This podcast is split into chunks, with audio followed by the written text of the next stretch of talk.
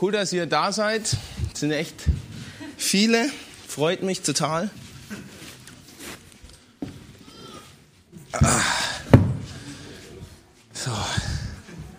Also das brauchen wir später erst. Äh,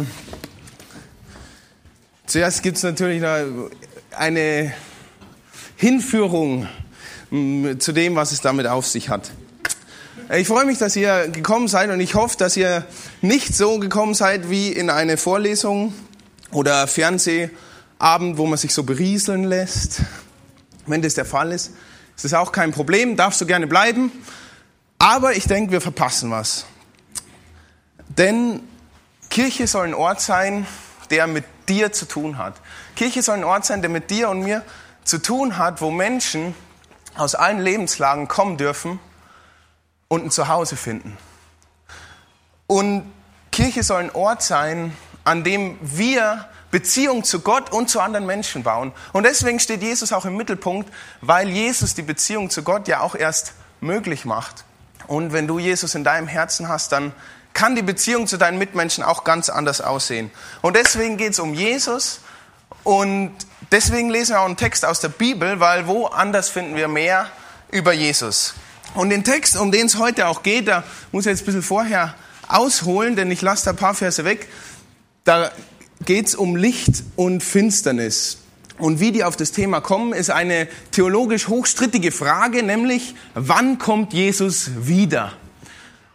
Und äh, Jesus ist auf dieser Welt gewesen, er ist gestorben, auferstanden, in den Himmel aufgefahren und er hat gesagt, er kommt wieder. Und jetzt ist die theologische Frage, wann kommt er wieder? Seitdem viel diskutiert, möchte ich jetzt hier auch nicht ausführen, aber die Antwort ist so einfach wie simpel, man weiß es nicht. Man weiß es nicht, aber es gibt Hinweise und so weiter und so auch in diesem Text. Es heißt, er wird kommen und es wird einen überraschen. Und es sind zwei Beispiele angeführt. Einmal die Wehen, die eine schwangere Frau überraschen. Also so ganz überraschend ist es nicht. Man weiß das vorher, aber den genauen Tag, denke ich, weiß man nicht. Ähm, und das zweite Beispiel äh, ist der Dieb in der Nacht. Es geht um einen Dieb, der macht einen Überfall und plötzlich wird er vom Tag überrascht. Also er macht seine bösen Machenschaften und auf einmal geht die Sonne auf, schwupp ist es hell und schon ist er nicht mehr versteckt. Und genau dieses Bild von Licht und Finsternis wird dann in diesem Text auf unser heutiges Leben übertragen. Und ich denke, davon können wir viel, viel lernen. Der Text steht im ersten Thessalonicher, Kapitel 5, Vers 4 bis 11 und ich möchte ihn gerade mal am Stück lesen und gehe da ein bisschen drauf ein. Ihr aber, Geschwister, lebt nicht in der Finsternis und deshalb wird euch jener Tag nicht wie ein Dieb überraschen. Ihr alle seid ja Menschen des Lichts und euer Leben wird von jenem kommenden Tag bestimmt. Weil wir also nicht zur Nacht gehören und nichts mit der Finsternis zu tun haben, dürfen wir auch nicht schlafen wie die anderen, sondern sollen wach und besonnen sein. Wer schläft, der schläft in der Nacht. Wer sich betrinkt, der betrinkt sich in der Nacht. Wir aber gehören zum Tag und wollen daher nüchtern und zum Kampf bereit sein, gerüstet mit dem Brustpanzer des Glaubens und der Liebe und mit dem Helm der Hoffnung auf Rettung. Denn Gott hat uns dazu bestimmt, durch Jesus Christus, unseren Herrn, gerettet zu werden und nicht dazu, im Gericht verurteilt zu werden. Christus ist ja für uns gestorben, damit wir, wenn er wiederkommt, für immer mit ihm leben. Darum macht euch gegenseitig Mut und helft einander im Glauben weiter, wie er es jetzt auch schon tut. Also wir haben hier, wie gesagt, am Anfang dieses äh, Beispiel, wo wir herkommen mit dem Dieb in der Nacht, der da so über, überfallen wird. Und Paulus schreibt es ja an eine Gemeinde und er redet ja hier von, ihr seid ja nicht in der Finsternis oder ihr seid im Licht. Ne? Und jetzt kann man sich die Frage natürlich erstmal stellen, äh, was, wer ist im Licht und warum sind manche Menschen im Licht und manche in der Finsternis? Was hat das alles auf sich? Oh, ich, nicht, dass ich heute noch hier hinfall. Äh, was hat das alles auf sich? Und ich denke, der beste Kommentar zur Bibel ist die Bibel selbst. Und deswegen habe ich ein paar Stellen mitgebracht, an denen wir nachlesen können, was hat's mit dem Licht und mit der Finsternis auf sich. Und im Johannes 8, Vers 12 sagt Jesus persönlich, ich bin das Licht der Welt. wer mir nachfolgt, wird nicht mehr in der Finsternis umherirren, sondern wird das Licht des Lebens haben. Also hier haben wir schon mal ein paar Antworten auf diese Fragen. Wer ist überhaupt Licht? Jesus sagt, ich bin das Licht. Aha. Wer mir nachfolgt, also wer kann ins Licht kommen? Wir müssen nachfolgen. Der, der nachfolgt, der wird nicht mehr in der Finsternis sein, sondern Licht des Lebens haben. Also gibt's da quasi zwei Bereiche. Ich glaube, da gibt's keine Dämmerung oder sowas, sondern das ist entweder ich um, irre in der Finsternis so umher oder ich folge dem Licht nach und dann wird mir ja geleuchtet und dann bin ich ja auch im Licht. Ne?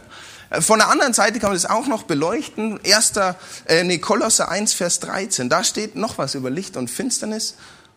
Und da steht, er hat uns errettet aus der Herrschaft der Finsternis und hat uns versetzt in das Reich des Sohnes seiner Liebe. Also nochmal ein anderer Aspekt hier ist von Reich und Herrschaft die Rede.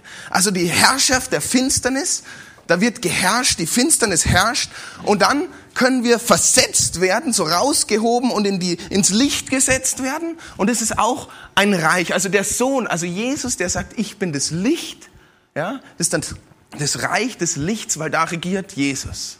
Also haben wir wieder diese zwei Dinger und wie kommen wir von dem Reich der Finsternis ins Reich des Lichts? Der Vers vorher Nachfolge. Also wir folgen Jesus nach. Ich versuche nicht dahin zu gehen oder so. Es wird nicht klappen. Es voll, klappt nur, wenn wir nachfolgen. Und hier ist es ja noch deutlich. Er, er hat uns errettet. Also wir müssen hier rausgerettet werden. Anders kommen wir gar nicht raus. Und ein dritter Vers zeigt es auch nochmal deutlich. Im Epheser 5, das werden wir uns heute auch nochmal ein bisschen genauer anschauen. Da heißt's, früher gehörtet ihr der Finsternis an. Doch jetzt gehört ihr zum Licht, weil ihr mit dem Herrn verbunden seid. Verhaltet euch so, wie Menschen des Lichts sich verhalten. Also früher, da wart ihr Finsternis, aber jetzt seid ihr mit dem Herrn, also mit dem äh, Licht verbunden, deswegen seid ihr jetzt im Licht. Also hier so im Licht, Scheinwerfer. Deswegen seid ihr jetzt im Licht, weil ihr mit dem Herrn verbunden seid. Also ihr seht, es ist Finsternis, ein Reich, ein Herrschaftsbereich, Licht, also ein Reich. Und wir können hier rausgerettet werden, wir können versetzt werden, wir, wir, wir folgen nach dem Licht. Das ist genial. Und in dem Text, den wir gerade gelesen haben mit Thessalonich, heißt dann, wenn wir jetzt also im Licht sind, sollen wir auch so leben, wie man halt im Licht lebt. Also wenn ich, äh, wenn, wenn ich im Licht, wenn ich Licht bin, dann ist es von Vorteil, wenn ich auch nicht die Dinge tue, die man so in der Finsternis tut. Ne? Das kann helfen. Und das Fazit aus diesem Ganzen ist dann, was jetzt in der Finsternis geschieht, ja, was ich hier im Dunklen mache, das wird einmal aufgedeckt werden. Und ich stelle mir das so vor, wie so Flutlicht auf die ganze Menschheitsgeschichte. Dann kommt Jesus wieder und so als Licht, ja, so richtig grell und die ganze Menschheitsgeschichte wird durchleuchtet, jede Ecke, alles wird aufgewogen und man sieht alles, jede Ungerechtigkeit, jeden versteckten Winkel, wie so ein Flutlicht. Stell dir vor, du stehst alleine auf einem Fußballplatz mitten in der Nacht und auf einmal wuff, geht die Flutlichtanlage an.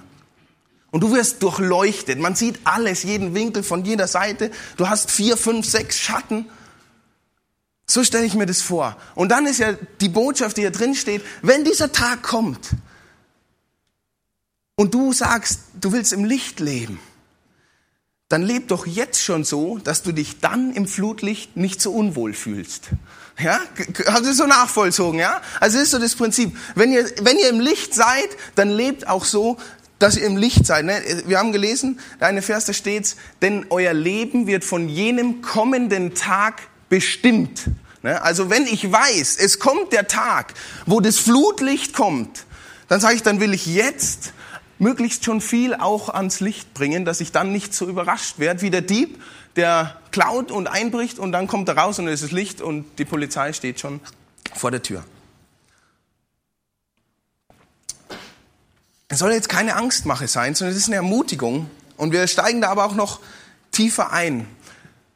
Was ist Licht. Was ist aber Finsternis?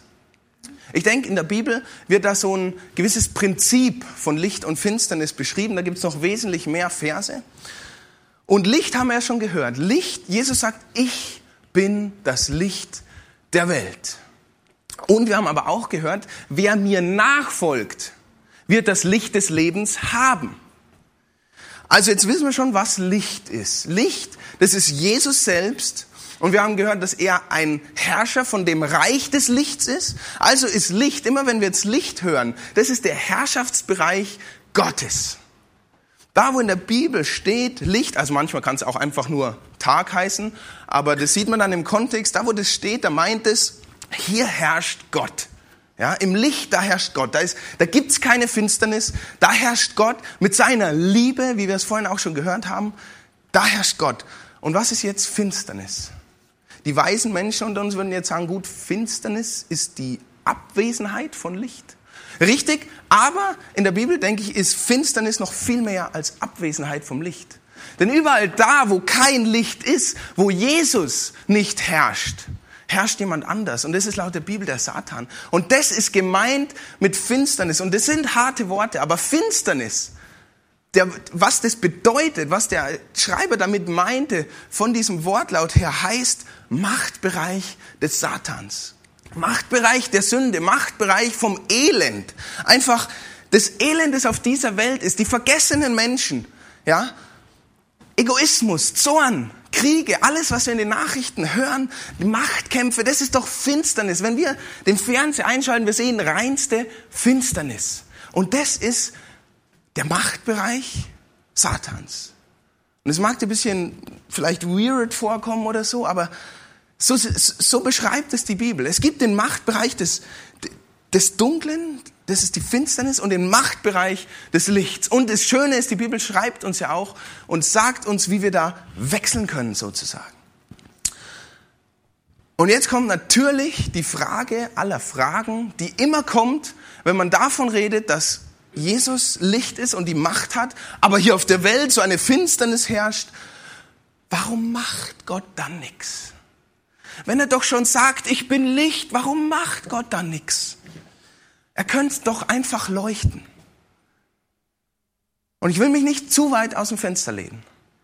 Aber ich will mich trauen, eine kleine Teilantwort zu geben in, in Fragestellung. Ja? Ich denke, Gott macht etwas. Nicht nur, dass der Tag kommen wird, an dem alles Licht werden wird. Nicht nur an dem Tag, das haben wir gesehen. Er kommt und dann wird alles offenbar werden, Flutlicht auf die Menschheit. Ja, er macht auch jetzt schon etwas. Vielleicht nicht ganz so, wie wir das uns vorstellen.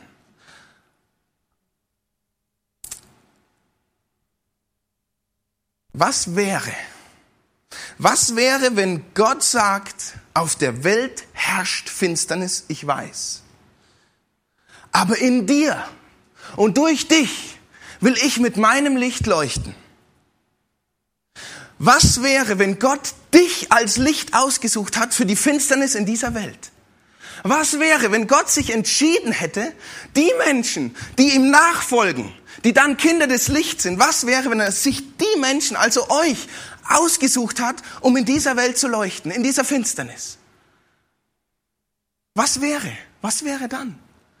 Dann wären es doch wir, die Licht, Jesu Licht in diese Finsternis tragen.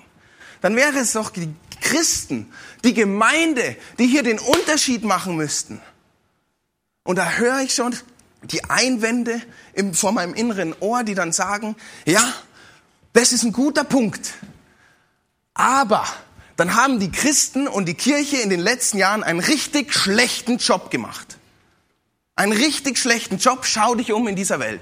Und dann muss ich sagen, ja, richtig.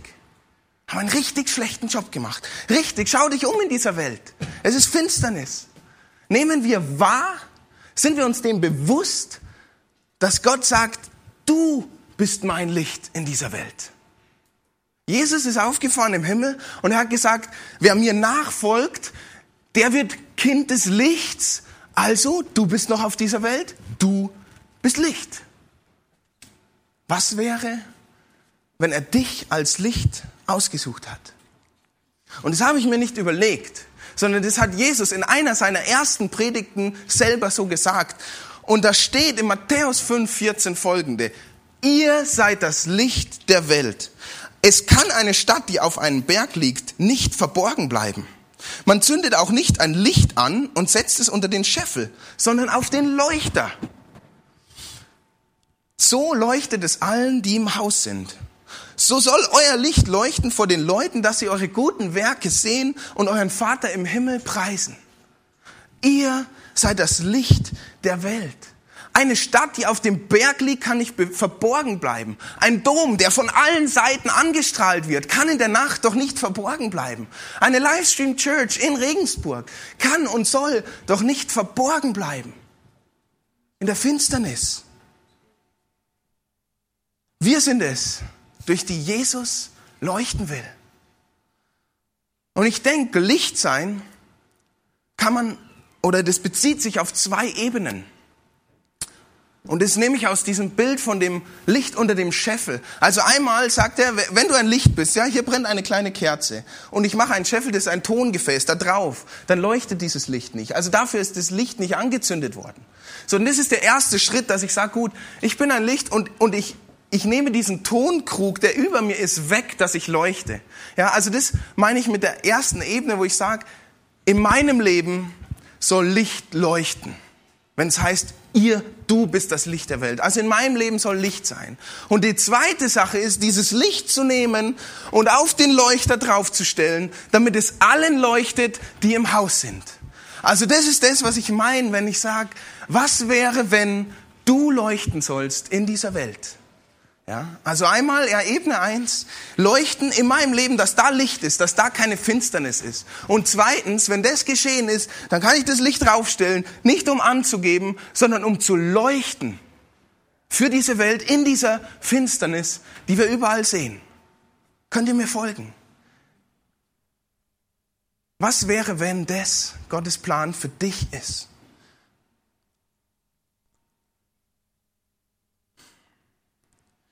Wenn die Gemeinde Jesu Licht sein soll, dann muss es auch in der kleinsten Einheit der Gemeinde Licht sein. Dann muss auch in mir, da ich Teil der Gemeinde bin, Licht sein. Wenn die Gemeinde als Ganzes leuchten will. Und es sagt auch der Vers von Thessalonicher, Licht zu sein hat Folgen in deinem Leben. Und da heißt ja, weil wir nicht zur Nacht gehören, dürfen wir auch nicht schlafen. Ja. Also es das heißt jetzt nicht, dass wir nicht schlafen dürfen, das ist im übertragenen Sinne. Ja. Wir sollen nicht das tun, was, wir, was man in der Finsternis halt so tut. Und im Epheser, das empfehle ich jedem zu lesen, wenn ihr diese Blöcke auf den Stiften habt, dann äh, Blöcke auf den Stühlen habt, schreibt es auf, Epheser 5, Vers 9 bis 14 und ich lese nur ein Stück daraus. Da heißt's, verhaltet euch so, wie Menschen des Lichts sich verhalten. Ihr wisst doch, die Frucht, die vom Licht hervorgebracht wird, besteht in allem, was gut, was gerecht und was wahr ist. Deshalb überlegt bei jedem, was ihr tut, ob es dem Herrn gefällt. Und beteiligt euch unter keinen Umständen an irgendeinem Tun, das der Finsternis entstammt und daher keine guten Früchte hervorbringt deckt ein solches Tun viel mehr auf. Also wenn du Licht bist, wenn du sagst, ich folge Jesus nach, dann sagt er, dann, dann vermeide die Finsternis. Dann vermeide die Finsternis. Und, und wenn du siehst, in deinem Leben ist Finsternis, dann deck die Finsternis auf. Deck sie auf, damit du leuchten kannst, damit du dich auf diesen Leuchter stellen kannst und leuchten kannst, damit die Gemeinde ihren Auftrag in dieser Welt erfüllen kann, wenn Jesus sagt, ihr seid das Licht der Welt. Wir sollen die Finsternis aufdecken. Deckt sie viel mehr auf. Ich weiß, das ist viel. Das ist echt tief. Und die Zeit reicht auch nicht so ganz, das voll umzugraben. Aber äh, mir ist es an einem Punkt ganz deutlich geworden, was das heißt. Äh, früher hatten wir in der Familie Schildkröten und Fische. Wer mich kennt, der weiß, dass ich extrem tierfreundlich bin und Ironie mag. äh, ja, manche lachen auch jetzt. Ja, das ist okay. Auf jeden Fall Fische und Schildkröten. Und wenn die mal ganz brav waren, ja, wenn die sich wirklich benommen haben, da haben sie auch mal ein Leckerli bekommen. Da habe ich keine Kosten und Mühen gescheut. Und als Leckerli haben die dann sowas wie ja, Würmer, Maden, Fliegen, lauter so ein Zeug halt bekommen. Und wo kriegt man das am besten her, wenn man nicht gerade den Kompost umgraben will? Man sucht sich einen großen Stein, rollt ihn rum und darunter findest du alles, was das Schildkrötenherz begehrt. Also man, und wir haben im Garten so einen größeren Garten und viele Wege und da sind solche Steinplatten, ja, solche als Weg. Und darunter ist das Gleiche, da braucht man keinen Naturstein. Und dann, dann nimmt man diesen Stein so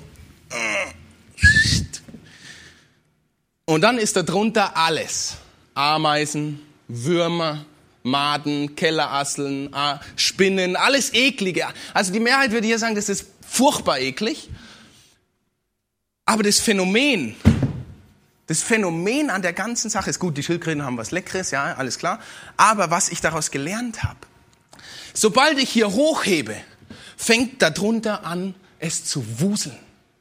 Weil darunter ist es kalt, feucht und dunkel. Und es lieben diese ekligen Tiere.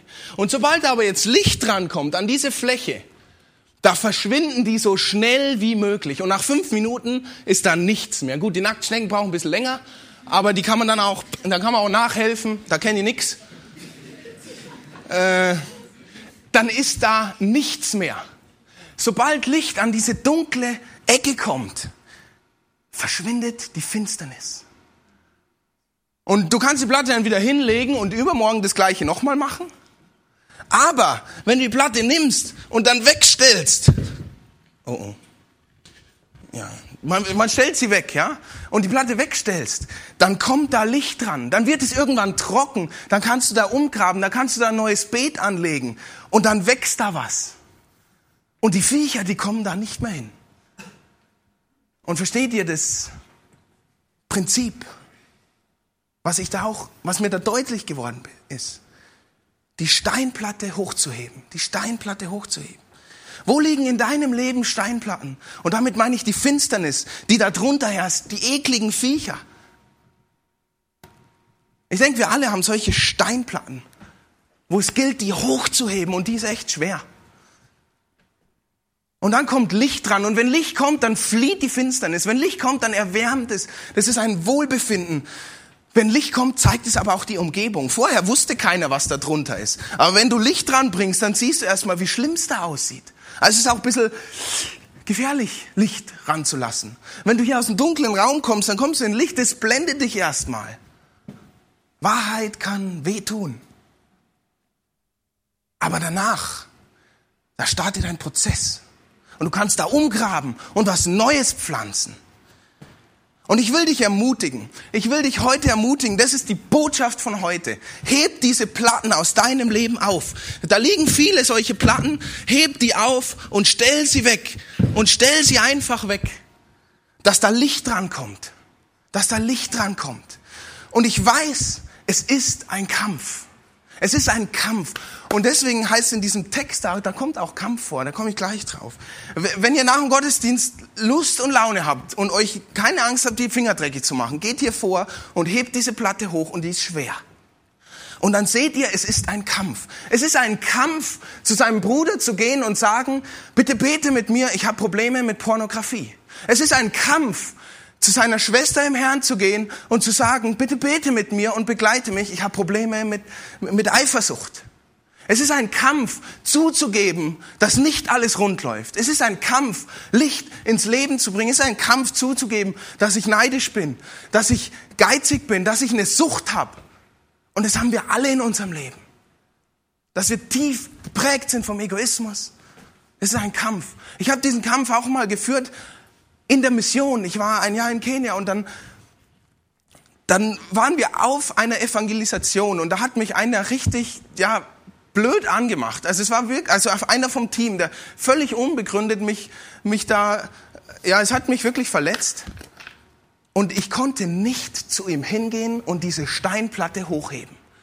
Seit dem Punkt, wo er mich da verletzt hat, war in meinem Leben eine Steinplatte und, da, und die, da wusste ich jedes Mal, dass ich da jetzt draufstehe, wenn ich ihn gesehen habe, weil ich konnte, immer wenn ich ihn gesehen habe, keinen positiven Gedanken über ihn haben. Und das in, in der Mission in einer christlichen Gruppe. Und das ist doch traurig. Und ich habe damit gerungen und es war ein Kampf und ich habe gebetet, ah, ich habe ihm doch schon vergeben, Gott, ist doch alles nicht so schlimm. Nein, nein, nein, nein, nein. Da muss Licht dran. An diese Dinge muss Licht. Und es hat zwei Monate lang gedauert. Zwei Monate lang hatte ich ein schlechtes Gefühl, wenn ich ihn gesehen habe. Und zwei Monate hat es gedauert, bis ich zu ihm hingegangen bin und mich getraut habe zu sagen, du, Viktor, wir müssen mal kurz reden. Und dann habe ich es ihm erzählt und er hat sich entschuldigt und mir erklärt, dass es ihm genauso auf dem Herzen liegt. Und dann haben wir uns vergeben, füreinander gebetet und wir waren gemeinsam wieder so ein Licht, ja. Wir haben diese Platte hochgehoben, umgegraben und angesät. Das kann in jedem Leben von uns passieren und Gott wünscht sich das, dass da Licht hinkommt. Dass da Licht hinkommt. Und es ist ein Kampf. Es ist ein Kampf.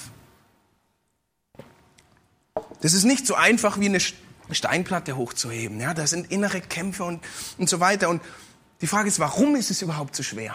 Warum ist es überhaupt so schwer? Und da komme ich nochmal zu sprechen auf dieses Reich der Finsternis und des Lichts. Es gibt andere Stellen, die im 2. Korinther äh, 4, 16 oder, oder so, glaube ich, ich habe es jetzt nicht dabei, da steht Licht und was haben Finsternis und Licht gemeinsam? Gar nichts. Finsternis und Licht haben gar nichts gemeinsam. So, wenn jetzt auf dieser Welt Finsternis herrscht und du entscheidest dich in deinem Leben, ich will Jesus nachfolgen und, und Jesus leuchtet in dir und du wirst zum Licht, dann ist es so, als würdest du die Front wechseln. Dann bist du ja immer noch auf dieser Welt. Du lebst ja noch hier, um dich rum ist ja Finsternis, aber du bist Licht. Das heißt, ein Kampf ist vorprogrammiert. Es geht nicht anders. Und es ist nicht so, dass du Christ wirst und alles ist Friede, Freude, Eierkuchen. Es ist ein Kampf, ja? Weil du Licht bist. Weil Christus in dir Licht ist und du aber immer noch in einer finsteren Welt lebst. Schau dich um. Aber, aber, das Licht gewinnt. Jesus hat schon gewonnen. Jesus hat schon gewonnen. Auch wenn wir noch kämpfen, auch wenn wir vielleicht noch die eine oder andere Niederlage einstecken. Jesus hat schon gewonnen. Und was stellt er uns zur Verfügung für diesen Kampf? Waffen. Und das ist jetzt nicht äh, wortwörtlich gemeint, so Waffen, wie wir überall jetzt auf der Welt sehen. Nein, nein, nein, nein. Das sind Waffen im Geist. Und es sind die Waffen von Jesus Christus selber. Und wir hören ja, dass er Liebe ist. Also hat er keine Uzi in der Hand oder sowas. Es sind liebevolle Waffen, mit denen du kämpfen darfst, mit denen du gegen die Finsternis, die wir alle in dieser Welt sehen, die nicht gut ist, kämpfen darfst. Und die werden hier beschrieben. Und es steht hier, wir aber gehören zum Tag und wollen daher nüchtern zum Kampf bereit sein, gerüstet mit dem Brustpanzer des Glaubens und der Liebe. Gerüstet mit dem Brustpanzer des Glaubens und der Liebe. Hier, Brustpanzer kommt ja drauf. Und es ist der Brustpanzer des Glaubens. Was ist es für ein Glauben? Es ist genau der Glaube, durch den wir gerettet sind. Es ist genau der Glaube, der der Sieg ist. Und wenn ihr letztes Mal da wart, als ich gepredigt habe, habe ich schon so ein bisschen angegeben mit meinem Lieblingsvers, den ich auswendig kann. Äh, und vielleicht kriege ich ihn wieder hin. Der heißt im 1. Johannes 5, Vers 4, denn unser Glaube ist der Sieg, der die Welt überwunden hat. Und dieser Glaube, der der Sieg ist, der die Finsternis überwunden hat, weil wir an Jesus glauben, an den Gewinner glauben, dieser Glaube ist mein Brustpanzer. Den ziehe ich mir an. Den kann ich alles entgegenhalten und da steht drauf, wir haben gewonnen. Christus ist der Sieger. Und das Gleiche ist die Liebe. Die Liebe ist auch auf diesem Brustpanzer. Und es ist die Liebe, die Gott zu uns erstmal hat, die wir nicht verdienen, die er zu uns hat, obwohl wir Niederlagen haben. Er könnte auch sagen, gut, ich suche mir ein Herr, das stark genug ist, äh, dann säßen wir alle nicht hier. Keiner ist stark genug von uns und Christus liebt uns trotzdem und sagt, du sollst für mich Licht sein. Das kommt auch hier drauf. Und dann noch ganz wichtig, ganz, ganz wichtig, der Helm. Der Helm des Heils. Da steht, und, also der Brustpanzer des Glaubens und der Liebe und mit dem Helm der Hoffnung auf Rettung mit dem Helm der Hoffnung auf Rettung. Die Hoffnung, dass eines Tages endlich Licht sein wird. Und das ist der Helm und den müssen wir wirklich auf unseren Kopf aufsetzen, weil unser Kopf, unser Verstand sagt uns, schau doch mal raus in diese Welt. Was siehst du? Das gleiche, wie wenn du die Augen zumachst. Finsternis. Wie kann diese Finsternis jemals Licht sein? Gar nicht. Also sagt uns unser Verstand, jede Spende, jede gute Tat, jedes Paket von Weihnachten im Schuhkarton meinetwegen, ist doch ein Tropfen auf den heißen Stein. Und es gibt Millionen andere, die kein Paket kriegen oder die nicht deine Spende kriegen und du spendierst denen eine Schulausbildung und so weiter, ist doch ein Tropfen auf den heißen Stein. Und deswegen, weil dein Verstand es sagt, setzt du den Helm auf und zwar der Hoffnung weil die Hoffnung geht über den Verstand hinaus und der Helm der Hoffnung sagt, richtig, Tropfen auf den heißen Stein, aber es hilft dem Einzelnen und du hast die Hoffnung, dass eines Tages alles aufgewogen wird.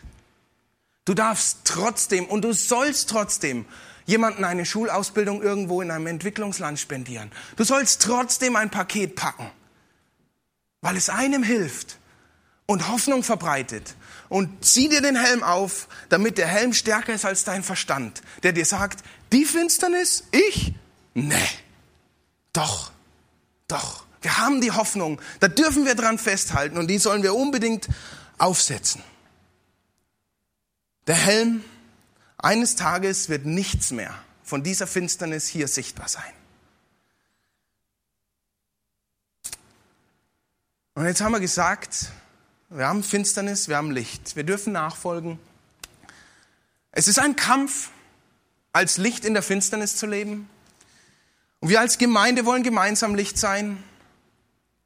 Und da kommen wir jetzt an den Punkt, wo wir als Gemeinde, wir als Church sagen müssen, wie wollen wir das bei uns umsetzen? Wie wollen wir das möglich machen? Ist es nicht leichter, zu zweit zu kämpfen als alleine? Ist nicht leichter, zu zweit die Platte zu heben als alleine? Probiert's nachher aus. Denn wie sollen wir als Gemeinde leuchten, wenn doch jeder Einzelne mit der Finsternis zu kämpfen hat? Das ist die Frage, die wir uns gestellt haben.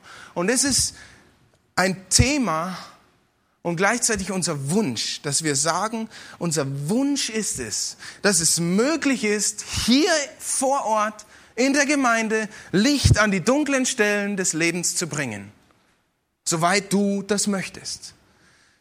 Und der Miriam, der lag das besonders auf dem Herzen und die hat dann Leute gesucht, die denen das auch auf dem Herzen liegen, Licht an dunkle Stellen zu bringen und für andere Leute da zu sein. Und deswegen gibt es jetzt hier in der Livestream Church das Care-Team. Das Care-Team. Und das ist genau der letzte Vers von unserem Text und der ist Vers 11. Ich liebe die Bibel, die sagt uns so viel, wie wir, wie wir leben können und Anleitung. Und da steht, darum, also weil es Kampf gibt, weil wir aber im Licht leben sollen und weil es alleine schwer ist, darum macht euch gegenseitig Mut und helft einander im Glauben weiter, wie er es jetzt auch schon tut. Wir haben ein Gebetsteam, das ist super. Das ist genial und da steht, wie er es jetzt auch schon tut. Und wir sollen trotzdem weiterhelfen, im Glauben weiterhelfen und einander Mut machen. Und genau dafür soll das Care-Team da sein. Und wie soll das aussehen, Licht hier reinzubringen? Wollen wir eine Coming-out-Session machen, wo jeder, der da ist, erstmal hier vorne herkommt und seine tiefsten, dreckigsten Geheimnisse hier vorne ins Mikrofon erzählen muss? Nein, so machen wir es nicht. Wir haben uns überlegt, dass wir das Anliegen haben, dass die Gemeinde Licht sein darf und dass deswegen in der Gemeinde auch Licht sein darf, dass wir unsere Masken ablegen können, dass wir nicht reinkommen müssen und es ist ja Sonntag und alle sind heilig und ich ja auch und eigentlich wandern wir hier auf unseren Platten rum und wissen genau, wenn ich die hochheb, dann darf aber keiner im Raum sein. Dann brauchen wir hier einen Kammerjäger oder so. Wer ist das Care-Team? Das Care-Team, nachher wird auch noch für die Leute gebetet. Das sind einfach Menschen, die haben auch Platten im Leben, ja. Aber das Herzensanliegen ist, die Platten hochzuheben. Und da begleiten, Das Care-Team will eine Hilfestellung geben, aber Gott ist es, der heilt. Gott ist es, der da Licht reinscheint und der die Wahrheit weiß. Wir wollen für euch da sein und wir wollen euch begleiten auf diesem Weg, da Licht reinzubringen. Jesus ist das Licht, ja, nicht falsch verstehen. Wir wollen helfen, die Platte hochzuheben. Wir wollen helfen, die Wahrheit, also das Licht auch zu ertragen. Ja? Und was wir nicht sind, das muss man auch sagen, wir sind nicht die Lösung deiner Probleme. Das, das kann Jesus schenken, ja. Das kann Jesus schenken. Wir sind nicht äh, das Licht in Person. Das ist Jesus. Aber wir wollen darauf hinweisen. Und wenn du Vertrautheit dir wünschst und sagst, gut, ich will mit jemand reden, dann komm zu uns. Oder zu jemand anders, der dir vertraut, ja. Äh, dem du vertraust, so rum wir sind auch nicht Superheiler, dass du kommst und dann beten wir und alles ist glatt im Christenleben. Nein, die Heilung auch für die Seele ist ein Prozess und den wollen wir einfach mit dir gehen. Und wer darf kommen? Wer, wer soll, für wen ist das Care-Team jetzt da? Ich sage einfach für euch alle. Jeder, der etwas auf dem Herzen hat und darüber reden möchte. Jeder, der Platten in seinem Leben entdeckt und sagt, okay, hier wäre es an der Zeit, die mal hochzuheben und umzugraben. Jeder, der ein Gebet braucht, jeder, der Lasten mit sich herumträgt, jeder, der Ketten hat und die frei werden will, wenn du der Einladung auch nach den Predigten gefolgt bist, dann komm doch bitte auch zu uns. Wir haben ja nach den Predigten immer ein Gebet, wo du ganz dich entscheiden kannst, Jesus nachzufolgen. Und das werden wir auch heute wieder haben. Und wenn du das mitgebetet hast, dann kannst du auch gerne kommen. Und dann kannst du nochmal deine Fragen loswerden. Dann kannst du nochmal das ja, vor Gott bringen und wir können darüber reden.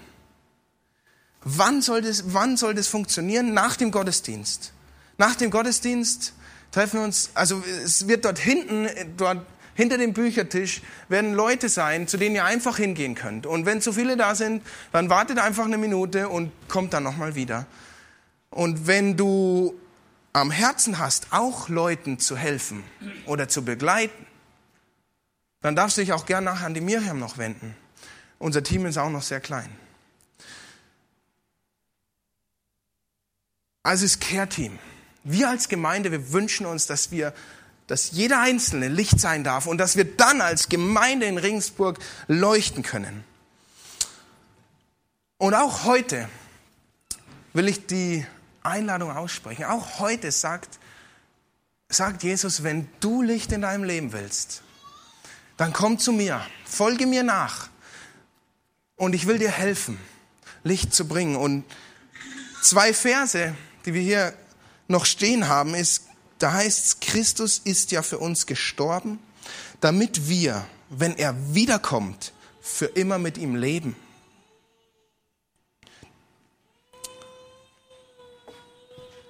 Das ist Gottes Wunsch für uns, Gottes Ziel, dass wir in Ewigkeit mit ihm leben, dass wir Licht sind. Und so möchte ich jetzt dich einladen, dass du in dich gehst und sagst, gut, wo sind bei mir Platten, die ich aufheben will? Oder soll ich vielleicht ganz neu starten? Es zu wagen, mich herauszureißen lassen aus der Macht der Finsternis und versetzen zu lassen ins Reich des Lichts. Es ist eine Einladung, die wir jeden Sonntag hier machen möchten und du darfst ihr folgen. Und wenn du es tun willst, dann darfst du das Gebet mitsprechen, das ich jetzt gleich beten werde.